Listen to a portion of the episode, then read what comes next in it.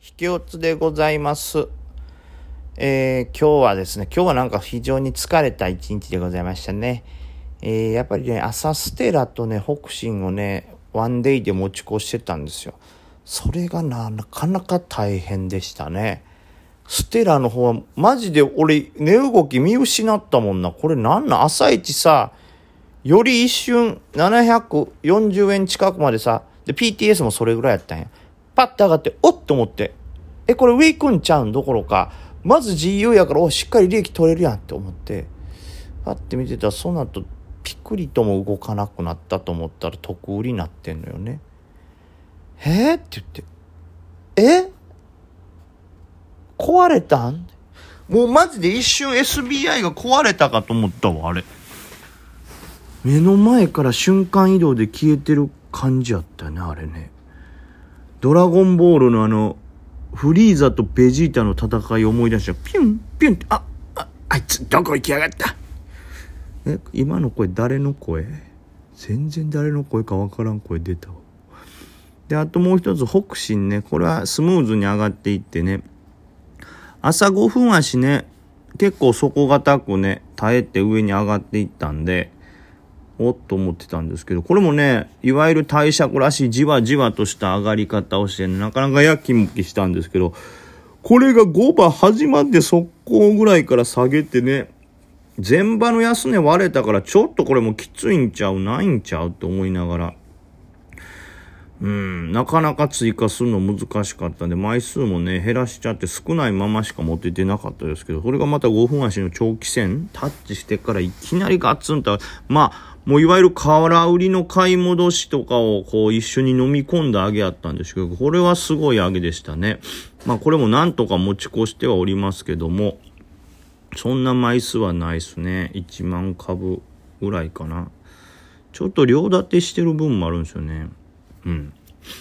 ら買いの方が1万株分ぐらい多いよっていうだけで、両立てちょっとしてるからどういう動きになるかなというね。PTS ね、すでにちょっと高いですから、まあこれも売り金が出るかどうかっていうのと、あとは夜間の貸借倍率で大きく動きが変わると思うんで、まあそれをちょっと見て、うわ、すごいな。169円までいってるやん。169円ちゃうわ。169円って下がってるやん。だいぶ、もうあか、目がやばい。6と9の違いがわからんのよね。下が6なんか上が、ぴょんって出てんのが下が6なんかぴょんって出てんのが上が6なんかとかもう分からへんなってんねんもうこれ。疲れて。ね。もうガリさんもさっき言ったけど本当ねこの癒しが欲しいですよねこんなん。あすごいぞ。198円までいってるぞ。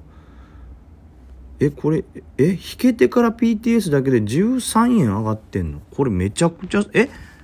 ？10 10ん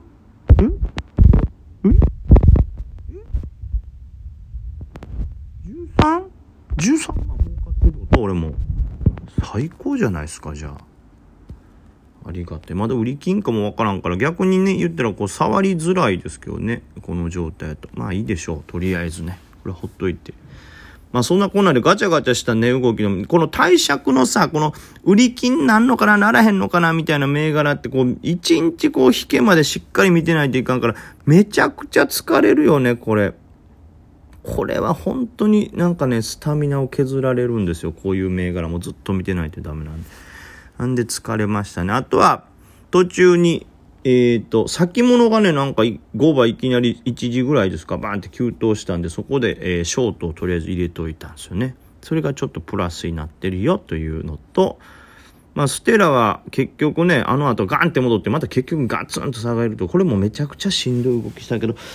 そのガチャガチャの間ちょっと売っちゃったりしてね、早売りでちょっと損失出しましたけど、まあ、良かったかなという感じですね。うん。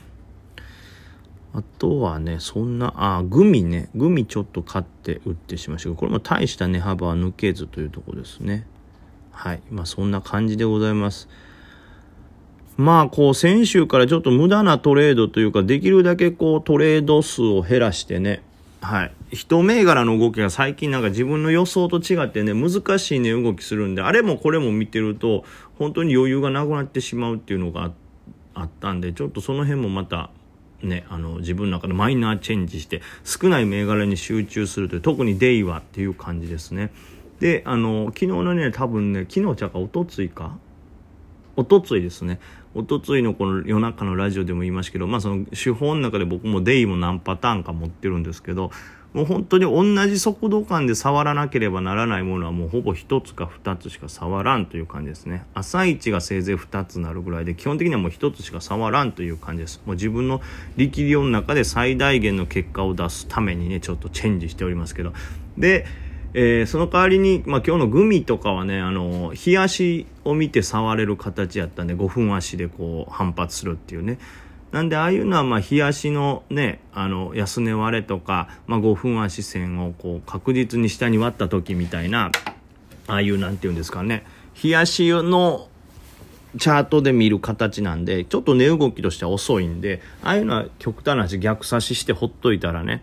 えー、まあ自分にはあんまりダメージを受けないようにね利益チャンスを狙える銘柄なんでまあそういう戦略に今変わっております。いやー、しかしね、あとはもうなんだろうね、ちょっと JMAX のあの、サポライン付近を買ったりという程度ですかね。うん。まあ、それなりには触ってますけど、自分の中ではそれなりには、はい、少ないという感じですかね。うん。JMAX はそろそろ反発してもいいような位置ではあるからね、この辺は拾おうかなと思ってますけども、終われたら嫌やね、ほんと。まあ、指数次第もあるでしょう。って言ったところでございます。今日のストップ高どれぐらいですか？今日でもストップ高張り付きのまま終わった銘柄ってそうなんですよね。まずは、えー、っと、ザッパラスですか？はい。ザッパラスが高決算出したね。サプライズでしたね。で、これが、これ占い TV やってね、ここの仕事一回したことありますね。占い TV。六本木のオフィスの本当に会社のど真ん中でやるから、うん、ガヤガヤしてね。そのくせ人はいっぱいいるから滑ったらめちゃくちゃ大勢の前で滑った気持ちになるというね。あとはこのコード紙ですか？紙。紙のとこです。コード紙。コード紙で、こちらもストップ高ですね。これは、えーと、何ですか？コード紙も情報か。で、あとは山ウも営業利益情報修正と。あ、違うか。コード紙は、えー、最高益。まあ、どれもザッパラス、コード紙、山ウは、えー、全部決算絡みという感じですね。で、よくわかるのが富士ガラスね。これはあれか。えー、っと、アメリカかなんかで結構かかると。あの、何でしたっけ。そういう医療用廃棄物処理っていうのは結構なお金が動くっていうのが資産が出たんですかね。はい。これ何に出た？あ、この PR タイムスですね。えー、世界の医療廃棄物管理市場は2025年までに8680、100万米ドル。これ100万ってことは、86億ドル。まあ、日本円にするとさらに2倍だから8600円。8600、急に安くなった。8600、ん？ん？全然数字わからん。100万でしょ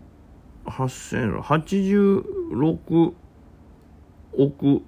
ドルでしょ？8600億円ってことかな？これを多分材料視されたんですかね。まあちょっとね廃棄物でストレートに富士ガラスじゃないですけどそんだけ廃棄物が出るってことはそのアンプルとかが売れてるからっていう読み方なんですかねちょっとパッと見材料が見つからなかったんですけどまあ、可能性あるとしたらそういうニュースかなと思って見てます。なのでやっぱ富士ガラスがバーンって上がったってことはもう追随するように富士世紀もその後上がり。で、えー、金属も上がったんかなこうなると。日本金属はちょっとだけ反応して、で、まあ、この廃棄物で言うとストレートに影響あるのは天正電気で、これも、はい、ガッと5%ぐらい上がってますね。で、これ出たんがね、2時半ぐらいから反応してるんで、まあ、明日も、天昇電気とか、うん、不二精機なんかももしかしたらちょっと注目されるかもしれないです。ちょっと夜間にこの材料精査というかなぜ上がったんか見ない、押さないとダメですけど、さっきの PR タイムズで言うんやったら天昇電気なんかは明日、え狙われるのかななんて感じで見てますね。で、あの先ほどね、ガリさんとのラジオでも言いましたけど、その北進なんかもね、あの、ラジオは、ラジオの引け間際にわーって言ってましたけど、北進なんかをまあ、今日はやっぱりすごい出来高を達成し、過去2番目ぐらいなんかなぐらい、1か2番目ぐらいの出来高を多分達成してるんで、まあその分大量に売りが入ってんじゃないかなと言って、売り金狙いでね、買われてるのとか、貸借倍率狙いで買われてるっていうのもあったと思いますけども、まあ単純にその木材の価格は当然高騰してるんで活発に動いてるでしょうし、で、えー、出来高がこれだけすごいですから、まあ上がりたい、上げようという意欲が、買いがすごく強いのも当然ということで、で、まあ、これね、普通に行くと、例えば今日売り金になったとして、めちゃくちゃこう、需給がバーンって良くなって、すごい貸借倍率が量化されてて、買い手にとって。ってなると、例えば PTS 跳ね上がって寄らずみたいなことになると、えー、っと、火曜日、明日も寄らずになるんですよね。その場合ね、大体。で、そうなった場合、次の日の、えー、28も寄らずになったとするじゃないですか。で、そうなってくると30日4倍値幅になるんで、30日の日に寄らないってことはまずまあ考えれないってなると、売り金のまま4倍値幅で30に寄っちゃうんで、閉じ込めた逆皮膚狙いみたいなのができなくなっちゃうんですよね。この今日売り金の貸借倍率ドカンが出てしまうと。そういう意味では、明日、売り金、引け後とか、えー、前場売り金が出てくれるっていう流れが、えー、ゴールデンウィーク中踏み上げ逆皮膚狙いとしては一番威力が高いというか、その場合28寄らず、30寄らず、4倍値幅になるのが明けた6日になるんで、それが一番、いわゆる空売りを閉じ込めるのはベストのムーブにはなる、動きになるんで、そう考えると、今日例えば、はい、売り金出ず、貸借倍率もそれほどじゃないってなったとしても、もう一回明日狙われる可能性はあるのかなっていうのが僕の中の予想でもあるんで、まあ、転生と同時にですね、まあ、この、なんですか、はい、北進もね、明日もちょっと戦場としては注目したいですよね。